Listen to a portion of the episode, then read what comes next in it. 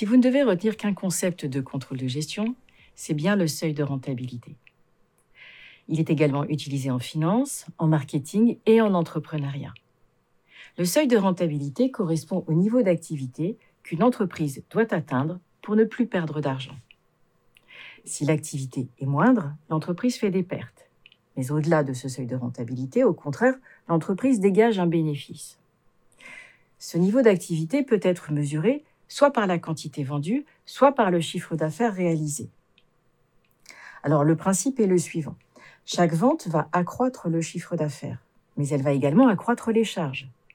Les charges qui augmentent avec l'activité sont des charges que l'on qualifie de variables. Il s'agit, par exemple, de la matière première, euh, des emballages, etc. Celles qui restent inchangées sont des charges fixes. Il peut s'agir de loyer, d'amortissement.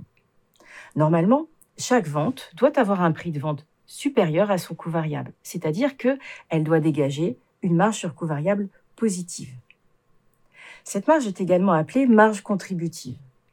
En effet, chaque vente doit contribuer, grâce à cette marge contributive qu'elle dégage, à couvrir une partie des charges fixes. Prenons l'exemple d'une boulangerie. Pour fabriquer et vendre un gâteau, le coût variable s'élève à 2 euros et le prix de vente est de 5 euros. À chaque fois que l'on vend un gâteau, le client va payer 5 et cela va engendrer un coût variable de 2. La marge sur coût variable ainsi générée est égale à 3 euros. Si je vends un gâteau, je gagne 3 euros. Si j'en vends 10, je gagne 30 euros de marge sur coût variable, et ainsi de suite. Bien entendu, dans la limite de la capacité de production de l'entreprise. Supposons maintenant que les charges fixes mensuelles s'élèvent à 12 000 euros le seuil de rentabilité va correspondre au nombre de gâteaux qu'il faut vendre pour payer ces 12 000 euros. On va donc diviser 12 000 par 3 euros, le montant de la marge sur coût variable unitaire. On trouve alors qu'il faut vendre 4 000 gâteaux pour ne plus perdre d'argent. Cela correspond à un chiffre d'affaires de 20 000 euros.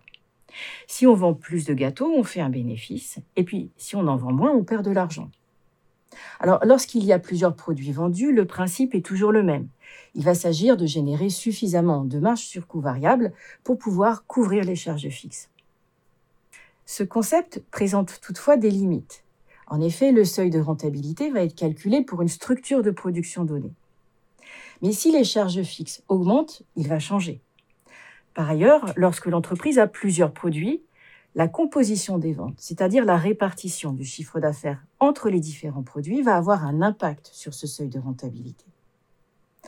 Alors, on comprend tout l'intérêt du seuil de rentabilité. Son calcul va permettre d'estimer à l'avance s'il sera facile ou non pour l'entreprise de réaliser un bénéfice en fonction de sa capacité de production et de ses prévisions de vente.